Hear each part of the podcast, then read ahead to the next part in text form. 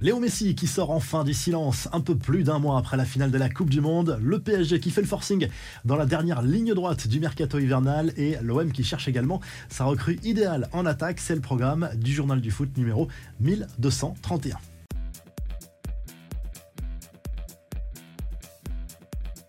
C'est sa première sortie médiatique depuis la victoire de l'Argentine en finale de la Coupe du Monde. Lionel Messi a accordé un entretien à une radio argentine qui diffuse les images au compte-goutte. L'occasion pour le septuple Ballon d'Or de revenir sur les célébrations qui ont suivi cette victoire en finale contre l'équipe de France. Aujourd'hui encore, Messi reconnaît qu'il a beaucoup de mal à réaliser. Il a été un petit peu plus discret au moment d'évoquer les célébrations de son coéquipier Emiliano Martinez. Il a astucieusement beauté en touche de ce côté-là. Léo Messi qui est aussi revenu sur son fameux clash avec un joueur néerlandais juste après le quart de finale contre les Pays-Bas. Miras Bobo, qu'est-ce que tu regardes? Imbécile avait lâché le septuple ballon d'or à ce joueur en pleine interview. Il reconnaît aujourd'hui qu'il n'assume pas vraiment ses paroles et que revoir ces images le gêne beaucoup, mais il se justifie par le contexte très particulier de ce quart de finale contre les Pays-Bas, très tendu notamment à cause de cette séance de tir au but. Messi qui a également expliqué son fameux geste mystère adressé à sa famille après cette finale de Coupe du Monde, un geste qui signifiait la fin du calvaire après tant de désillusions avec son équipe nationale. Les principales infos et rumeurs du mercato, ça va bouger dans tous les sens forcément aujourd'hui. Les dirigeants du PSG ont bouclé l'arrivée d'Hakim Ziyech dans les dernières heures du mercato hivernal, un renfort inattendu qui va permettre un peu plus de rotation sur le plan offensif. Une surprise de dernière minute n'est pas à exclure au PSG. Luis Campos travaille secrètement sur le dossier d'un attaquant plus axial.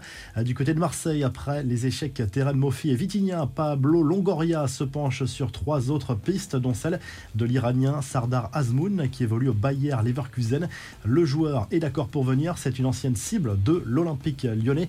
Selon la presse anglaise, cette fois, Joao Cancelo va être prêté au Bayern Munich jusqu'à la fin de la saison.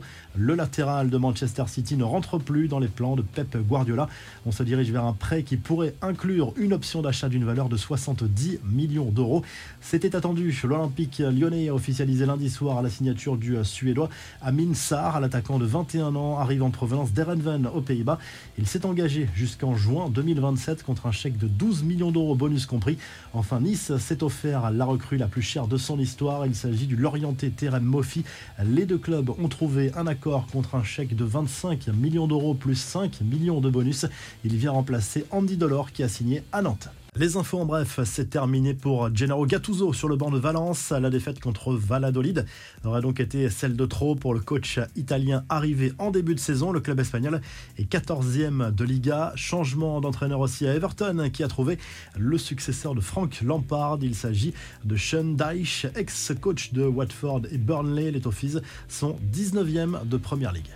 La revue de presse, le journal L'équipe se penche sur la dernière ligne droite du mercato du Paris Saint-Germain avec euh, ce titre Paris joue l'attaque défense, référence ici aux différentes cibles des Parisiens. Milan Skriniar pourrait arriver dès cet hiver, au pire l'été prochain. Hakim Ziyech est la dernière piste offensive du club parisien. Réponse dans les prochaines heures du côté de l'Angleterre. Le Daily Express Sport revient sur le nouveau mercato de folie réalisé par Chelsea cet hiver. On pourrait dépasser la barre des 700 millions d'euros dépensé en seulement quelques mois depuis la vente du club. Si le transfert d'Enzo Fernandez en provenance du Benfica Lisbonne se réalise. Et euh, du côté de l'Espagne, le journal Sport se délecte à l'avance des futurs classicos entre le Barça et le Real Madrid. Les deux équipes se retrouveront en demi-finale de la Coupe du Roi. D'abord euh, fin février ou début mars pour le match aller, puis début avril pour le match retour. Il y aura aussi un classico en Liga qui pourrait être déterminant dans la course au titre. Si le journal du foot vous a plu, n'oubliez pas